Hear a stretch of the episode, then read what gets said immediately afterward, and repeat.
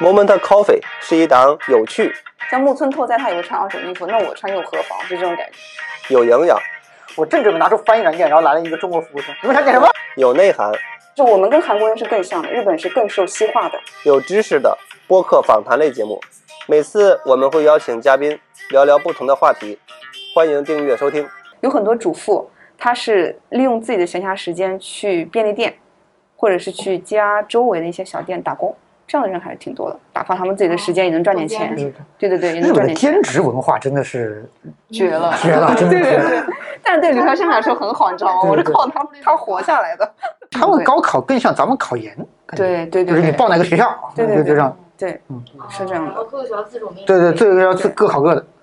然后后面还有面试嗯，嗯，然后你考上了之后就可以可以入学，如果没考上那就对，好像很多人都是没考上再来一年，对也有再来很一多年。跟我们的考研很像。其实对对，考然后考他们叫这种人叫浪人，这么帅的名字吗？对，浪费时间不的人。我但我不知道为什么，就原因是什么不知道，但是他们就是叫浪人，就是像我们所说的复读生，然后他们就叫浪人，跟着木村散步，然后逛什么什么二手店、中古店，然后他还帮另外的明星去搭配，然后搭配的东西全都是中古店里的东西，所以你就会觉得哦，原来明星大明星，像木村拓哉他也会穿二手衣服，那我穿又何妨？就这种感觉。